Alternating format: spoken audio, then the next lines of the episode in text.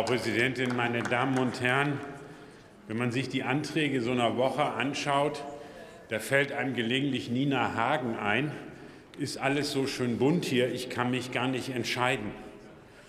Und sich nicht entscheiden zu müssen, ist das Privileg der Opposition. Sie wenden sich hier gegen zu Recht Russlands wachsenden Einfluss in Afrika. Parallel dazu legen Sie uns aber einen Antrag vor, wir sollen möglichst schnell aus Mali abziehen. Da fragt man sich, wie passt das eigentlich zusammen? Haben Sie aus dem Chaosabzug Ihrer Regierung aus Afghanistan nichts gelernt, wo man das Land dann den Taliban überlassen hat? Mit einem Antrag fordern, Russlands Einfluss in Afrika zu begrenzen und im anderen Antrag zu fordern, ein Land, nämlich Mali, so zu überlassen. Das ist der Grund, warum wir dafür plädieren, geordnet im Rahmen der Vereinten Nationen dort abzuziehen, weil wir zum Beispiel der Auffassung sind, es macht keinen Sinn, vorher abzuziehen, bevor in Mali gewählt worden ist. Aber ich bin. Dieses Beispiel ist jetzt vielleicht auch typisch für das, was Russlands Strategie in Afrika ausmacht.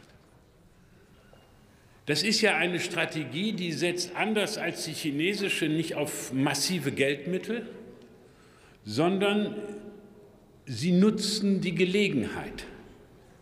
Überall dort, wo Europa, zum Teil auch bedingt durch die eigene koloniale Geschichte, ein Vakuum hinterlässt, überall dort gehen sie rein und versuchen häufig schwache häufig auch putschistische Regierungen zu stützen, um darüber Zugriff auf Rohstoffe zu haben. So in der ZAR, in Mali, in Burkina Faso oder auch im Sudan. Und wir haben ja gesehen, was mit der Goldmine, die direkt von der Wagner-Gruppe im Sudan betrieben worden ist, so passiert.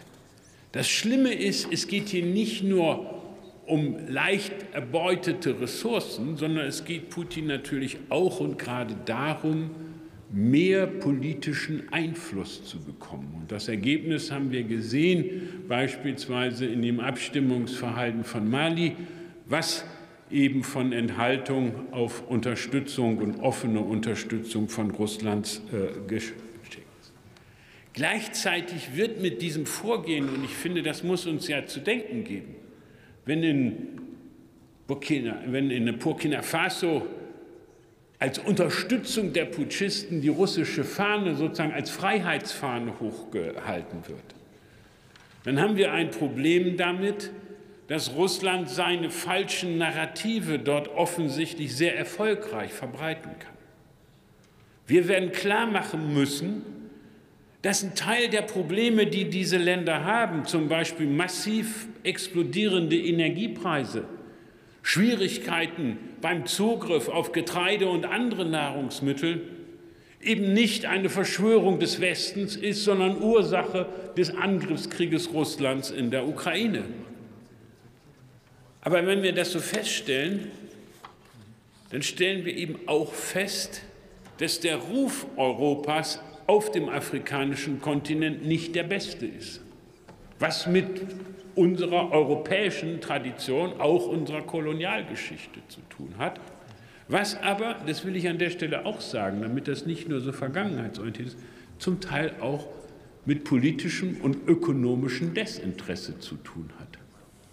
Und in dieses Desinteresse sind nicht nur die Russen mit ihrem Nischenimperialismus, so würde ich ihr Vorgehen in Afrika nennen, reinmarschiert, sondern natürlich auch die Chinesen und die mit großen Geldmitteln.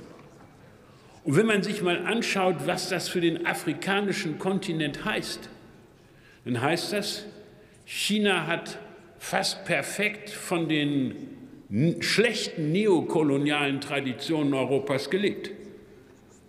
Sie geben großzügig Kredite, aber sie geben Kredite und sie beharren auf der Rückzahlung.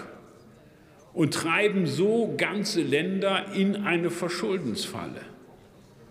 Und ich glaube, dass wir darauf als Europa eine ernste Antwort finden müssen. Und diese ernste Antwort kann nur die sein, dass wir gegen den Nischenimperialismus Russlands, gegen diese neuen neokolonialen Verschuldungspraktiken von China etwas Eigenes setzen. Das geht über so etwas wie Global Gateway.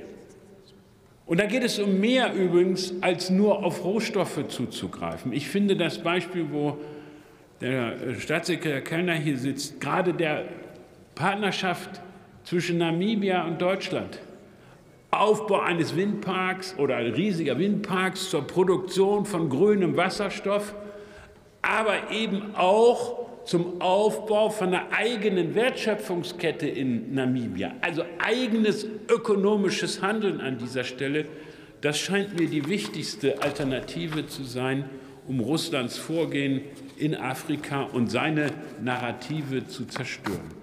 Das setzt aber Engagement voraus, das setzt Bereitschaft voraus und das setzt Investitionen voraus. Und das heißt für mich, es ist klug, dass diese Koalition sich darauf verständigt hat, die Sicherheits- und internationalen Verpflichtungen in der Welt damit zu beantworten, dass wir nicht nur den Rüstungsetat notwendig nach oben treiben, sondern im 1 zu 1 auch die Ausgaben für Diplomatie und Entwicklung. Herr Kollege.